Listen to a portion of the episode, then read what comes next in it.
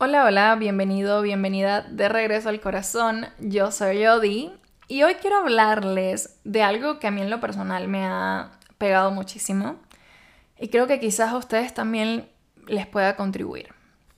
Hace poco, en un viaje, alguien me preguntaba si yo no quería regresar a Cuba y le dije que la verdad es que ya no, que estaba haciendo lo posible por traerme a mi hermano de visita y que con mi mamá no mantengo comunicación automáticamente de yo decir esto, la persona se me vino encima con el discurso de que yo debía ser agradecida con mi madre porque X, Y, Z. Y fue todo muy fuerte, porque por más que yo le decía que sí estaba agradecida con mi madre, esta persona insistía en que yo no lo era. Y claramente era algo que asumía desde la única información que tenía que era que yo no mantenía contacto con mi mamá. Esta persona no me preguntó por qué yo no mantenía comunicación ni quiso indagar nada, simplemente asumió que yo no era una hija agradecida. Y a partir de ahí fue como estar una hora siendo regañada por alguien. Y entre las tantas cosas que me dijo estaba esta de que mis hijos serían una consecuencia de la relación que yo tenía con mi mamá. O sea, que mis hijos iban a ser conmigo como yo era con mi mamá. y esta experiencia me trajo muchos aprendizajes y es justo lo que quiero compartir con ustedes el día de hoy. Primero, la gente siempre te va a juzgar sin saber tu historia, de dónde vienes y aún más profundo sin haber recorrido tu camino. Si quieren entender más sobre el juicio, tengo un episodio hablando más, profundizando más sobre ese tema y cómo funciona. Eh, si quieren profundizar, escúchenlo. Lo segundo es que la gente siempre da consejos desde el privilegio. Y esto es súper delicado porque a nivel psicológico y emocional puede tener un montón de consecuencias que no somos ni siquiera capaces de calcular en la otra persona. Y tercero, la que yo considero una de las enseñanzas más grandes, es que tú no tienes que convencer a nadie de nada en tu vida que todas las decisiones que has tomado no requieren la confirmación externa de alguien más. Si esas decisiones te han traído bienestar, es más que suficiente. Ahora, ¿por qué les cuento esto? Porque quiero que seamos muy conscientes de cuando nosotros nos ponemos del otro lado, del lado que da consejos y te dice cómo funciona la vida sin saber a quién se lo estás diciendo. Esta persona claramente no tenía una mala intención, ojo, sino más bien estaba actuando o reaccionando a la información que recibió basada en aquello que sus lentes eran capaces de mostrarle. Los lentes con los que ella ve la vida. Y no, eso no la hace una mala persona, pero vean cómo es que esto puede ocasionar un efecto muchísimo más complejo en la otra persona. Y les cuento, yo siempre he estado clara y consciente de mis decisiones. Siempre me he sentido muy bien conmigo misma, pese a todo lo poco convencional que es mi camino. Pero al recibir sus consejos no solicitados, a mí se me prendió una herida. Ustedes ya saben de dónde vengo, si no les recomiendo escuchar el episodio donde les cuento lo que viví de niña y cómo lo transformé, pero en resumen vengo de una familia disfuncional con una mamá muy violenta. Entonces, cuando yo era chica, algo que crecí recibiendo a mi mamá, cada vez que no cumplía sus expectativas era la frase, el día que tengas hijos la vas a pagar. El día que tengas hijos vas a ver lo que se siente. El día que tengas hijos vas a sufrir como tú me haces sufrir. Y ojo, esto yo lo escuchaba desde mis seis años, hasta hace apenas un año cuando aún hablaba con ella. Ahora que estoy en una relación estable y hemos platicado sobre la futura posibilidad de tener hijos, ¿qué creen que pasa en mí? Pues una parte de mí tiene claro que anhela ser madre y otra parte de mí rechaza esta idea por completo. Porque yo crecí escuchando estas cosas sobre los hijos. Que tener hijos es difícil, es triste, los hijos son una maldición, una desgracia y pues claro que aunque a nivel consciente yo sepa que no es así, mi subconsciente me va a mandar estos mensajes disfrazados en forma de quizás no es buena idea tener hijos en un mundo como este, si tienes hijos contaminas más y etcétera, otras justificaciones que yo creo conscientes, pero que en verdad vienen del miedo que tengo a que mis hijos sean, entre comillas, tan malos como yo lo fui para mi mamá. Entonces, imaginen lo fuerte que es estar sentada frente a un desconocido que me dice todas estas cosas sobre la maternidad, justo cuando yo estoy debatiéndome si tener hijos o no tenerlos. Y esto no solo me pasa a mí, le pasa a miles de mujeres en todo el mundo. Todo lo negativo que hemos escuchado sobre la maternidad ha determinado en gran medida nuestras ganas de ser madres. Y en el momento tú puedes decir que no te afecta, que eres consciente de que tus hijos van a recibir una educación bien diferente y por ende van a actuar diferente. Pero en lo más profundo de ti está herida de alguien, una mamá, una vecina, una prima, una tía, una amiga, diciéndote que cuando tú seas madre vas a pagarlo todo. Y me abro con ustedes a hablar de esto porque yo no quiero que nadie allá afuera pase por esto sola.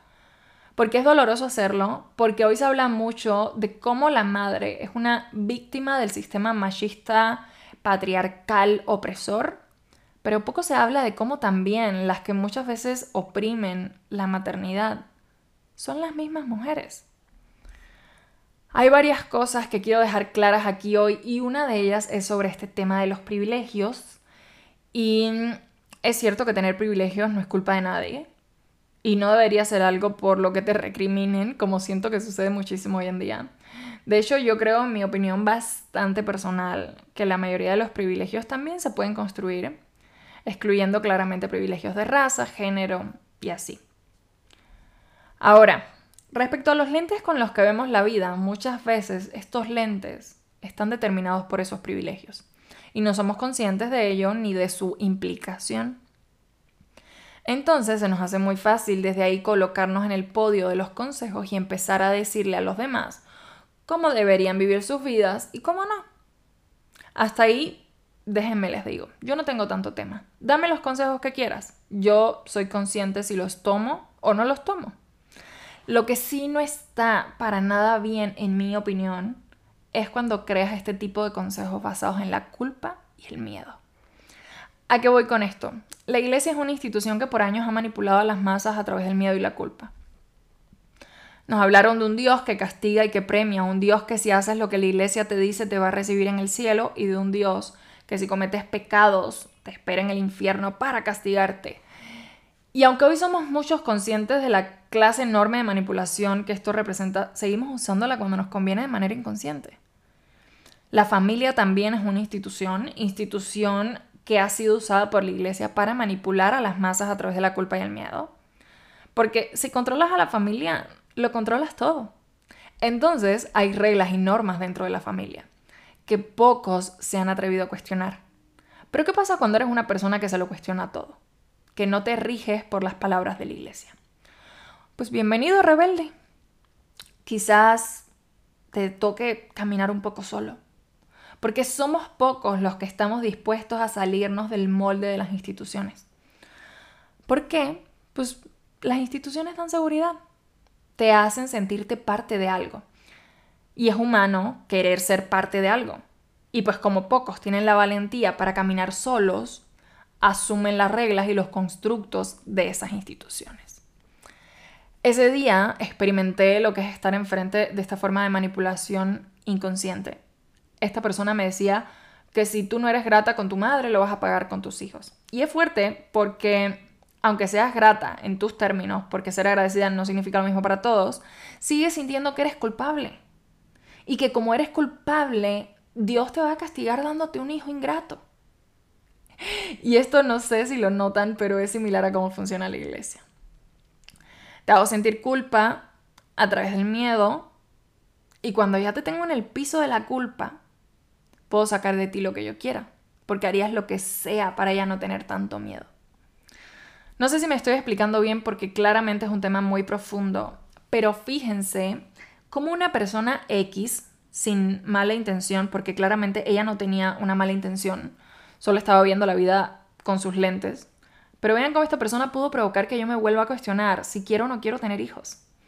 Porque el miedo lo sembró, claro está. Porque por más consciente que yo soy, esta forma de manipulación es más antigua que mi conciencia. Y la energía que carga es súper densa. No sé si alguna vez han logrado percibir la energía de la culpa. o la energía del miedo. Son energías densas que te dan para abajo. Ahora, ¿a qué voy con esto? Es a que necesitamos dejar de juzgar a otros desde nuestros privilegios. Como se ve en este caso, es como que la persona que me estaba diciendo esto lo estaba haciendo con todo su amor, yo no lo dudo, pero también con todo su miedo. Su miedo a que si ella no agradecía a sus padres le iba ir mal en la vida. Dios le iba a castigar y pues estaba preocupada de que Dios me castigue a mí también. Por eso me daba el buen consejo. La gente que te da consejos nunca se cuestiona esto. Y es, ¿estoy hablando de mi herida? ¿O estoy recibiéndote a ti por completo? Esto pasa mucho cuando no trabajamos nuestras heridas. Hay una frase que me encanta que dice, si no sanas tus heridas, tarde o temprano acabarás sangrando sobre alguien que no te hirió. Y a ver, yo no soy la persona más trabajada del mundo y esto que les digo va también para mí porque es una gran toma de conciencia que tuve de esta experiencia cuando me puse en su lugar y vi que yo también he hecho eso de decirle a la gente, tú también puedes hacer lo que yo hice. Pasando por alto mis privilegios y cómo quizás estoy aconsejando desde mis heridas. Lo que haces puede venir con una buena intención, pero al otro puede hacerle daño de igual manera. Algo que se me hace valioso compartirles aquí es que cuando yo me certifiqué de EFT, lo más hermoso y lo que más honesto se me hizo de las enseñanzas de estas técnicas es que te dicen, por favor, practica en ti antes de practicar con clientes. Porque si no, vas a acabar siendo un espejo de todos sus procesos y eso no es sano ni recomendado.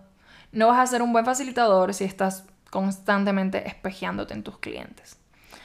Aprovecho que hablo de EFT y les recuerdo que ya pronto va a ser el taller que voy a dar de EFT Tapping para quienes deseen aprender esta técnica conmigo aprovechen.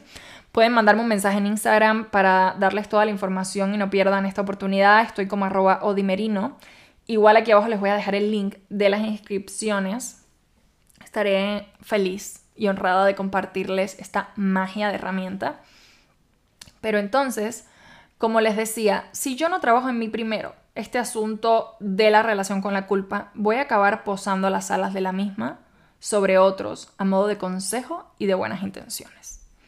Porque piénsalo, si yo creo que Dios castiga a los desagradecidos y veo a alguien que yo juzgo como una persona desagradecida, le voy a decir, oh, cuidado, que vas a recibir un castigo por ser así. La intención es buena, pero el origen y el resultado no lo es. La consecuencia de vivir dando consejos desde nuestra creencia y herida es por lo regular negativa, porque el otro va a recibirlo desde donde él está, ¿ok? Desde donde él se encuentra, no desde donde tú se lo estás dando.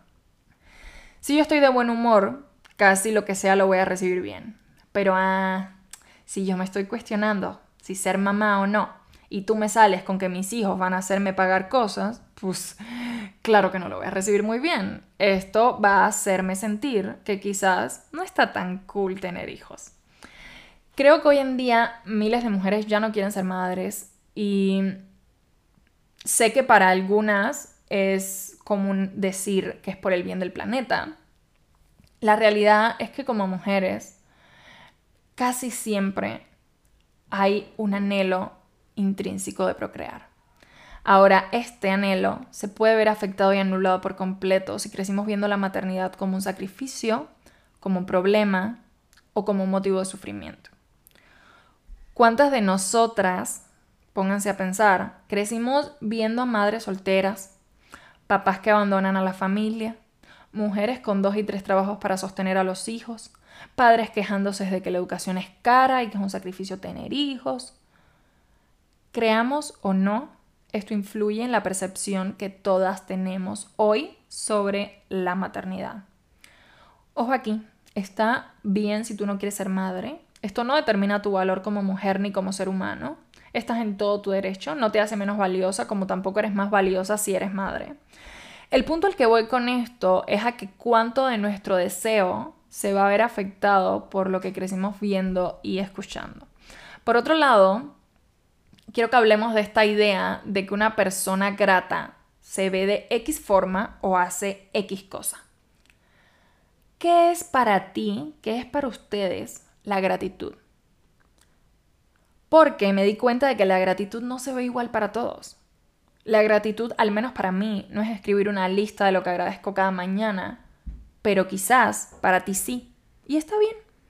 Quiero que vean cómo cada uno de nosotros está en su universo y una misma palabra significa diferente para todos. Por muchos años yo no me consideré una persona muy agradecida. Yo de cierta manera creía que me lo merecía todo, iba por la vida con este grado de desconexión y arrogancia que te impide ver cuánto de ti de tu existencia es un milagro. Cuando yo llegué a vivir a México en 2017, algo que me sorprendió muchísimo fue ver lo agradecidos que eran todos. Verlo repetir la palabra gracias tres veces en una misma oración. Y para mí eso era gran cosa, porque en mi país la verdad no es costumbre ni cultura hacer eso. No es que el cubano no sea agradecido, sino que no tiene la costumbre de expresarlo tanto verbalmente como un mexicano. Yo pasé dos que tres momentos muy incómodos hasta que aprendí a dar gracias por todo. Y lo más valioso de esto radica en que dar gracias me hacía darme cuenta de lo privilegiada que era y de todo lo que las personas y la vida hacía por mí. Pero, como les digo esto, les digo que muchas veces no he tenido que dar gracias en voz alta para sentirme agradecida. Hace poco estaba un día en Ciudad de México en un cafecito escribiendo un lunes por la mañana. Y en ese instante me llegó una ola de gratitud enorme al darme cuenta de que estaba habitando un sueño que por años tuve y que creí que era imposible o que era, al menos era muy lejano. Para mi niña de 10 años que soñaba irse de Cuba y tener una vida mejor, era un sueño hecho realidad verse sentada en un cafecito de Polanco haciendo trabajo personal mientras recibía transferencias por su empresa digital, por sus recetarios. Era como, wow, yo creé esto y sentí una enorme gratitud por todas las decisiones que he tomado en mi vida, pero también por todas las experiencias dolorosas que me tocó superar para llegar a este punto en el que mi trabajo ya no me necesita 24 horas al día, en el que puedo permitirme un lunes en la mañana sentarme a escribir en un cafecito sin preocuparme con qué pagar este mes la renta. No sé si me entienden, ese tipo de gratitud. Y esa gratitud no es algo que yo expresé en palabras, simplemente fue algo que sentí en todo mi cuerpo. Yo sentí esa gratitud en mi cuerpo. Ahora, una cosa es ser agradecidos y otra cosa es ser conscientes. Y esto es bastante delicado. Porque yo puedo decir, estoy muy agradecida porque mi mamá fuera violenta conmigo, porque eso me hizo fuerte. Y puede ser una entera mentira. Puedo decir eso y no sentir esa gratitud de mi cuerpo. Porque es muy difícil decir que agradeces algo que siempre quisiste que fuera diferente. Pero eso sí, la gente te va a ver con buenos ojos si dices que estás agradecida, aunque no lo sientas. En cambio, si tú sientes esa gratitud en tu cuerpo, pero no la expresas, te van a juzgar, claro, porque se tiene la expectativa de que tú digas en voz alta que estás agradecida, como si tuvieras que hacer el check-in de la gratitud y necesitaras esa validación de que otro diga, ay, qué agradecida es ella. Y miren, seamos honestos, a mí me vale si la gente cree que soy o no soy agradecida. Yo aprendí con el tiempo a que no me importe si piensan que soy de X forma. Con la única persona que tengo que hacer check-in es conmigo misma. Pero aún así, sigue siendo incómodo que la gente crea que tú necesitas su aprobación. Por otra parte, les cuento una historia. Yo trabajé en un lugar donde uno de los dueños siempre daba un discurso de gratitud sobre su socio. En cada evento hacía esto y todos decían, oh, qué agradecido es él. Pero la verdad oculta de esta historia, que pocos sabían, es que si él no daba ese discurso, alabando al otro, adivinen qué, su socio ya no le iba a dar el dinero para sostener el, el negocio. Moraleja, la gratitud puede expresarse y ser tan falsa como no expresarse y ser real. No tienes que demostrarle a nadie lo agradecido que eres. La gratitud es una relación que tú tienes contigo y es un espacio desde el cual tú te vinculas con el mundo y con la vida. Para mí, no se siente nada honesto ni auténtico decir agradezco la violencia de mi madre, pero sí puedo ser consciente de que todas esas experiencias me hicieron la persona que soy hoy y estoy agradecida por ello. Y ojalá ustedes puedan aplicar esto en sus vidas y en sus experiencias. Y es que no necesitan decir algo que no se siente honesto para ustedes para quedar bien con la expectativa de otros. Siempre y cuando puedes realizar este trabajo de conciencia de agradecer lo que sea que cada experiencia ha traído a tu vida. Por último, quiero decirles que hice mucha introspección antes de traerles este tema. Lo analicé desde distintas perspectivas y estoy abierta a seguirlo explorando y debatiendo. Pero me di cuenta haciendo esto de que existe mucho esta creencia o esta programación de que tus padres, solo por ser tus padres, ya tienen razón, derecho y libertad para hacer contigo lo que quieran. Que el haber nacido de ellos ya es suficiente. Y creo que de esta creencia nace muchas veces la violencia en las relaciones padre-hijo. Desde el yo te parí, yo puedo hacer contigo lo que yo quiera. A mí esta idea me torturó por muchos años hasta que un día un terapeuta me dijo, no le debes nada a tus padres, era su responsabilidad darte de comer, vestirte y cuidarte. Eso no le confiere derecho alguno para abusar de ti. Y sé que para muchos, porque lo he vivido, es muy difícil entender esta perspectiva. En esta sociedad se le rinde culto y tributo a los padres porque así lo dicta dicha institución. Y ojo, yo no digo que si tus papás fueron buenos padres y te tratan con respeto no merezcan tu gratitud, tu amor y, tu homenaje. De hecho, creo que honrar a quien ha honrado nuestra vida es de las cosas más hermosas que podemos hacer. Digo esto más por las personas que hemos sufrido violencia o abuso intrafamiliar o abuso infantil. Y aún, habiendo sufrido esto, se nos exige rendirle culto a la misma institución que no nos protegió de dicho abuso y maltrato. Cada quien es libre de elegir su perspectiva, yo solo comparto la mía desde mi entera apertura y honestidad, porque creo que son cosas que yo hubiese agradecido escuchar de alguien más, no solo de un terapeuta. Por último, algo que me di cuenta en este último retiro al que fui es de que siempre me justifico mucho cuando hago algo y que a veces siento este miedo o temor de que se me malinterprete. Entonces, voy y doy un disclaimer para tratar de prevenir que mis palabras se entiendan, interpreten de una forma opuesta a la que es mi intención. Y a esta altura del episodio, yo debería comenzar a decirles, ojo, yo sí soy una persona agradecida, yo sí agradezco a mi mamá por cargarme nueve meses en su vientre, pero ¿saben qué? Ya no quiero seguir repitiendo este patrón. Quiero más bien comenzar a practicar el desapego en ese sentido y recordarme que yo solo soy responsable de aquello que digo, más no de lo que otra persona entiende. Así que si va a arder Troya, que arda. Por último, algo que quiero compartirles antes de cerrar es que porfa nunca te compres la programación de alguien más. Tus hijos no van a ser una consecuencia de tu relación con nadie, van a ser un resultado de la educación y el amor que reciban. Si algo tengo claro es que el día que tenga los míos y decido que así sea, voy a sentirme honrada de tener el privilegio de ofrecer algo más de lo que yo recibí. Porque estoy trabajando en ello. Sé que mis hijos no serán una simple consecuencia genética, biológica o generacional, porque mi compromiso con mi crecimiento personal y mi sanación emocional también van a tener un impacto sobre ellos. Y si no, vean si ustedes hoy son como sus abuelos, porque la verdad, yo no creo que así sea. Yo no me parezco en nada a mis abuelos. Podemos tener rasgos, pero en general somos seres biopsicosociales, lo cual significa que somos resultado de estas tres áreas trabajando en conjunto. Y esa idea de que pagamos karmas es muy prehistórica. Todos tenemos la capacidad y el poder para crear nuestras vidas. No somos el resultado de lo que otros hacen, ni de lo que hicieron nuestros padres, abuelos o figuras de poder.